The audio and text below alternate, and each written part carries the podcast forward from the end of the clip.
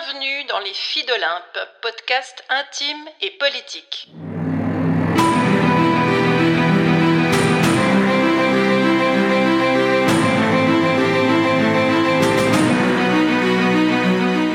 C'est reparti pour le défi J'envoie 2024. Chaque jour de janvier, un épisode et une contrainte narrative pour stimuler notre imagination, se lancer un pari et aiguiser votre acuité et peut-être votre fidélité.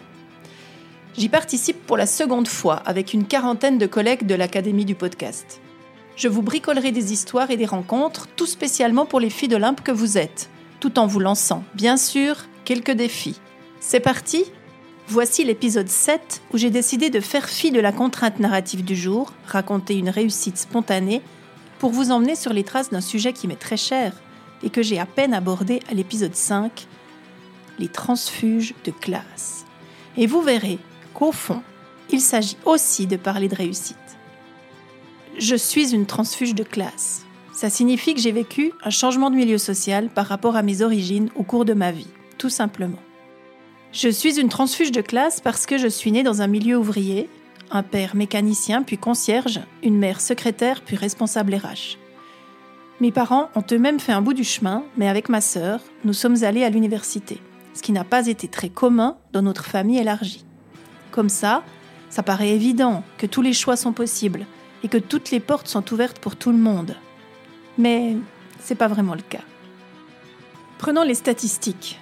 En Suisse comme ailleurs, elles sont implacables. Aujourd'hui, encore, il n'y a qu'environ 6% d'étudiants et d'étudiantes dans les hautes écoles dont les parents n'ont fait aucune étude.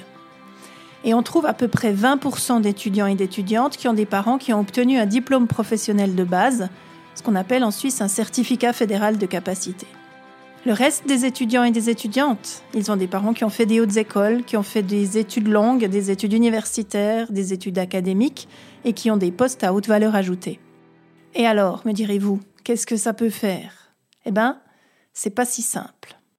Quand on est transfuge de classe, on vogue tout le temps avec des personnes qui n'ont pas du tout nos vies, qui ont des parents qui sont médecins ou archéologues, ou qui deviennent écrivains, ou qui ont des facilités financières que nous, nous n'avons jamais eues. Et puis des réseaux, des réseaux inimaginables, pour nous, pour moi, qui ne connaissais que les gens du village dont j'arrivais, par exemple. Alors bien sûr, autour de moi, je n'ai pas que des médecins et des archéologues, mais je vis dans un milieu où les gens ont plutôt fait des formations supérieures, ont plutôt des moyens financiers qui vont avec ces formations supérieures, et donc, c'est pas tout à fait le milieu ouvrier duquel je viens, duquel, dans lequel j'ai grandi. Alors, quel problème ça pose? Bah, Il y a plein de gens qui en ont parlé, plein de gens. Annie Ernaux, par exemple, qui est elle-même une transfuge de classe, parle beaucoup de ça dans ses, dans ses écrits. Elle raconte comment le fait de changer de milieu social a été ressenti par elle, peut-être un peu moins par ses parents, mais peut-être aussi comme une forme de trahison. Nous ne sommes plus du tout sur la même échelle et nous n'avons plus les mêmes envies, nous n'avons plus les mêmes références, nous n'avons plus les mêmes objectifs ni les mêmes rêves. Tout change. Tout change. Et c'est une forme de déloyauté à son milieu de base qui a énormément de conséquences dans la vie de toutes les personnes qui passent par cette expérience. En Suisse, le sujet est assez peu abordé, me semble-t-il en tout cas, car tout concourt à effacer cette donnée ou à estimer qu'elle n'a pas beaucoup de sens. Mais en France, par exemple, c'est très marqué. Et les références dont je vais vous parler, elles sont plutôt françaises aujourd'hui. La première source sur laquelle je m'appuie, j'aurais pu prendre plein plein de sources scientifiques car il y a énormément d'écrits sur la question, mais j'ai choisi de vous, parler du super bouquin de Adrien Nazelli, qui est aujourd'hui journaliste, qui est né d'un père conducteur de bus et d'une mère secrétaire. Adrien, il a un toc. Chaque fois qu'il rencontre une personne bien placée ou connue des médias, il lui pose la même question. Et tes parents, ils font quoi? C'est même devenu le titre de son livre. Et tes parents, ils font quoi?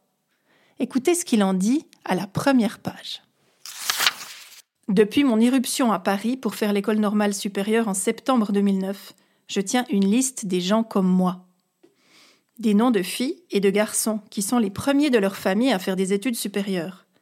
Ils n'ont aucune raison d'être là. Leurs parents ne sont ni ingénieurs, ni galeristes, ni journalistes, ni profs, ni chirurgiens, ni chefs d'entreprise, ni diplomates, ni architectes, ni producteurs de cinéma, ni banquiers, ni spécialistes de littérature médiévale. C'est une sacrée mission, car il faut bien chercher. Quand l'un ou l'autre d'entre eux croise ma route, ce que je ressens est comparable au sentiment amoureux. J'essaye d'attirer son attention. J'invente des stratagèmes pour pouvoir lui dire que moi aussi, moi aussi.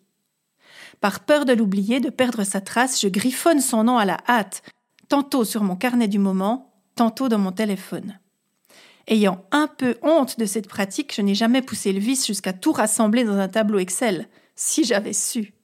Ça m'aurait grandement simplifié la vie pour mener à bien cette enquête. Voilà, je ne vous lis que ça. C'est simplement pour euh, vous mettre un peu dans le contexte et comprendre un peu ce qui se passe avec cette question. Et pour illustrer le sujet, j'ai choisi de vous parler de la vie d'une femme qui m'intrigue un peu, qui m'intrigue passablement, qui est très connue, qui est une femme politique, et elle s'appelle Anne Hidalgo. Elle est maire de Paris aujourd'hui. Et si elle m'intrigue, Anne Hidalgo, c'est surtout parce qu'elle s'est pris la veste du siècle aux dernières présidentielles françaises. Je ne sais pas si vous vous en souvenez, elle a fait 1,74% des voix. Même pas 700 000 personnes ont voté pour elle sur les presque 68 millions de Français et de Françaises qui pouvaient donner leur avis. Et elle, elle se relève de ça. Elle vient parler aux médias, elle trouve des récits parallèles, elle garde son ton quasiment flegmatique, elle assume sa fonction de maire de Paris en parallèle sans souci, en tout cas en apparence. J'ai beau accompagner des femmes politiques depuis longtemps, Anne Hidalgo me sidère. Alors, je me suis un petit peu intéressée à elle. Je me suis un peu intéressée à son parcours et à ses origines. Et bingo, Anne Hidalgo, c'est une transfuge de classe. Ana Maria Hidalgo Alloy naît en Espagne, à San Fernando, le 19 juin 1959. Son père, Antonio, est ouvrier électricien et syndicaliste. Sa mère, Maria, est couturière. Les Hidalgo vont émigrer en France en 1962, donc euh, la petite Anna, elle a à peine 3 ans, en pleine période franquiste. La famille s'installe à Lyon, dans un quartier populaire et pas tout à fait facile, même si à ce moment-là, on ne parlait pas vraiment encore de banlieue. Elle sera naturalisée française en 1973-1973, alors qu'elle a 14 ans, mais en 2003, elle reprendra la nationalité espagnole. Elle parle d'ailleurs couramment cette langue. Depuis, ses parents sont repartis vivre en Espagne, mais pas elle, ni sa sœur. Sa sœur d'ailleurs est devenue entraîneur de foot. Anna, entre-temps qui a été rebaptisée en Anne, se marie une première fois et elle aura de ce premier mariage deux enfants qui, eux, feront des études. Ingénieur pour sa fille, avocat pour son fils. Elle divorcera et elle épousera un autre homme, un polytechnicien, qu'elle rencontrera alors qu'ils travaillaient tous les deux pour Martine Aubry. Pour la petite histoire, Martine Aubry, c'est la fille de Jacques Delors. Donc là, on n'est pas du tout dans une histoire de transfuge de classe. C'est évidemment un milieu qui était déjà favorisé. Donc Martine Aubry était ministre du Travail à ce moment-là. Son père Jacques Delors a joué un rôle très important dans la construction européenne. Et comme vous le savez peut-être, il vient de mourir. Mais ça, c'était pour l'anecdote, pour que vous le situiez un petit peu.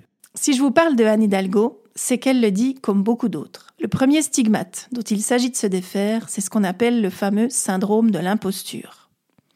Est-ce qu'on sera assez? Est-ce qu'on sera assez bien, assez cultivé, assez habillé, assez respecté, assez diplômé? Enfin, vous voyez le genre. Et le syndrome d'imposture, c'est un de mes thèmes de prédilection. Le sentiment d'être illégitime est très ancré en moi, et je traîne même ça un peu comme un boulet. Hein cette fausse histoire, cette toute fausse histoire pèse très lourd pour moi. C'est cette histoire-là qui me fait douter, qui me fait chuter parfois, qui me met des tonnes de bâtons dans les roues. Même si j'en ai dépassé quelques-uns, heureusement. Mais quelque chose me dit que le sujet n'a pas fini d'être abordé dans les épisodes de janvier, puisqu'il y a quelques contraintes narratives autour des échecs ou de comment on les a surmontés. Et là, j'ai des choses à vous raconter au sujet de mon syndrome d'imposture. Mais ce sera pour une autre fois. Revenons à Anne Hidalgo.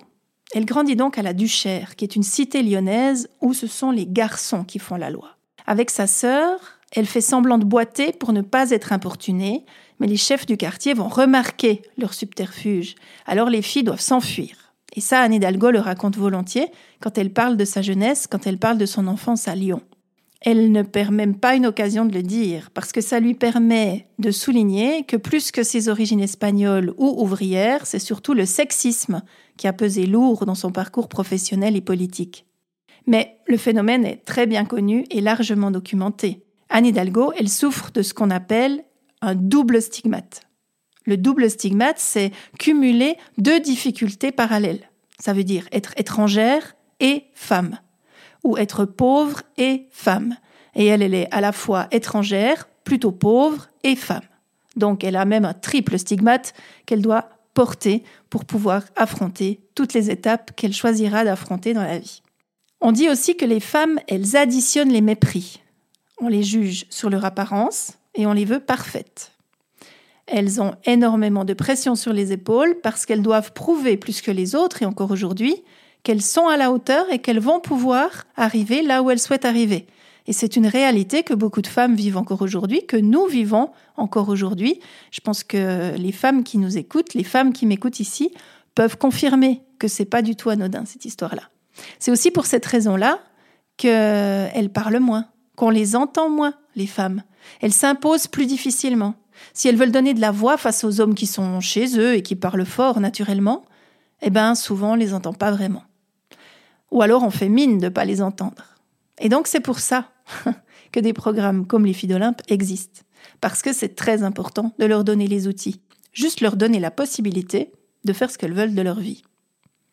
Parce que vous le savez, les filles sages vont au paradis et les autres vont partout ailleurs. Et c'est bien là exactement un des buts que nous poursuivons avec les filles d'Olympe. Aller partout ailleurs. Revenons à Anne Hidalgo qui aimerait faire des études.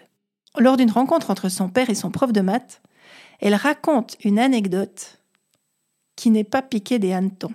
Je vais vous la lire. Parce que faire des études supérieures quand on a des parents ouvriers, c'est visiblement une très très mauvaise idée. Ce mépris scolaire, Anne Hidalgo l'a entendu dans la bouche de son professeur de mathématiques de seconde. Elle en garde un souvenir meurtri. Et là, j'ouvre les guillemets, c'est Anne Hidalgo qui nous parle.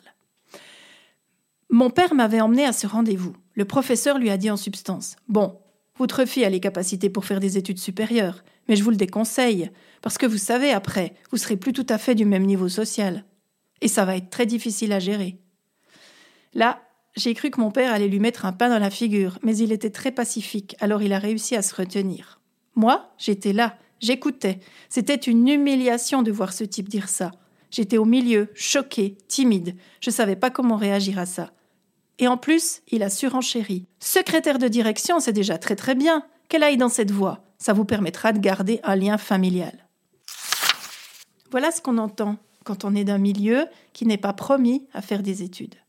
Et ce mépris-là, quand on en est victime, ça devient une vraie blessure, une blessure purulente pour toute sa vie. Et on accuse volontiers Anne Hidalgo de mépris aujourd'hui encore, parce que très souvent, si on est blessé par quelque chose, on va le retourner contre soi et le retourner contre les autres. Ça, ça a été largement documenté par toute la psychologie sociale.